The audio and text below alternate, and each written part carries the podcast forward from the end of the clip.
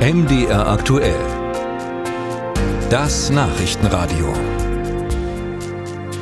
Wir nähern uns nicht nur unaufhaltsam dem Heiligen Abend. Übermorgen ist es soweit und wir hoffen, Sie bestreiten Ihre Vorbereitungen maximal entspannt.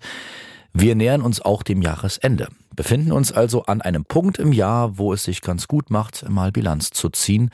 Was war zum Beispiel los in Ostdeutschland im Jahr 2023? Die Bürger von Sonneberg haben gewählt. Ich bin einfach nur froh, dass mal eine von der AfD an der Macht ist. Und der andere Bullshit hat mich halt nicht so wirklich interessiert. Wir sind in Deutschland und wir möchten an erster Stelle stehen. Ich wünsche mir auch, dass die AfD noch an Kraft gewinnt. Als erstes umsetzen werde ich dass der Oberbürgermeister von Pirna keinen Dienstwagen fährt, sondern sein Privat-Pkw. Sagt Tim Lochner, der frisch gekürte AfD-Oberbürgermeister von Pirna. Schon der zweite aufsehenerregende Sieg der Alternativen in Ostdeutschland in diesem Jahr, nachdem Robert Sesselmann seit Sommer eben Landrat ist in Sonneberg. Eine Partei, die mehr denn je enormen Zulauf hat im Osten. Rund ein Drittel der Bevölkerung würde die AfD Stand jetzt wählen.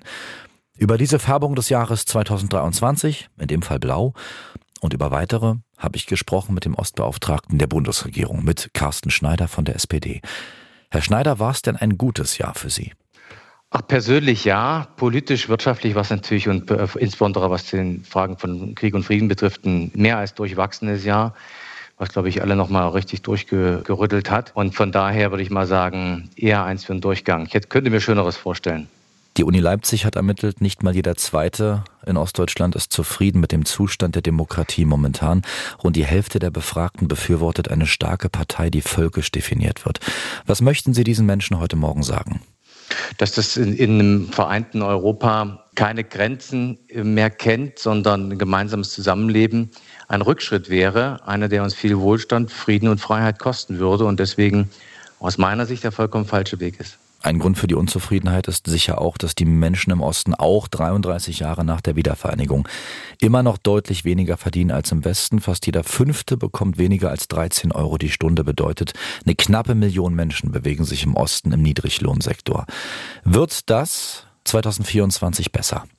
Ich hoffe da sehr. Ich war in Espenhain bei einer Gewerkschaftsveranstaltung IG Metall, wo Kolleginnen und Kollegen eines ähm, Schrottunternehmens das Sortieren etc. streiken, weil sie einen höheren Lohn zu Recht haben wollen. Ich unterstütze sie dabei. Denn die Lohnfindung in Deutschland, gerade in dem Bereich, den Sie skizziert haben, die findet eben nicht vom Staat aus statt, sondern von Arbeitnehmern und Arbeitgebern. Und da braucht es Rückstärkung für die Beschäftigte und höhere Abschlüsse. Und das unterstütze ich. Und wenn die AfD an Kraft gewinnt in Ostdeutschland, wie sieht es da aus mit der Entwicklung der Wirtschaft? Ne, ist ganz einfach. Wir haben, äh, die AfD setzt auf Abschottung, auf Abgrenzung.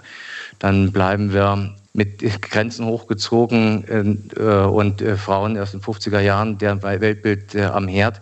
Ähm, Im Übrigen gäbe es keinen Mindestlohn, gegen den die, hat die AfD gestimmt und es gäbe auch keine Umverteilung, weil sie auch für die Erbschaftssteuer nichts übrig hat und auch für Vermögenssteuer nicht. Also vielen Leuten ist nicht bewusst, wofür die AfD wirklich steht, sondern im Kern gibt es, glaube ich, vielen weniges denen da oben mal zu zeigen und zum anderen auch äh, insbesondere die Frage von Flucht und Migration zu adressieren. Es gibt natürlich auch harte Rechtsextremisten dabei, gar keine Frage, aber ähm, das sind, glaube ich, die Hauptgründe.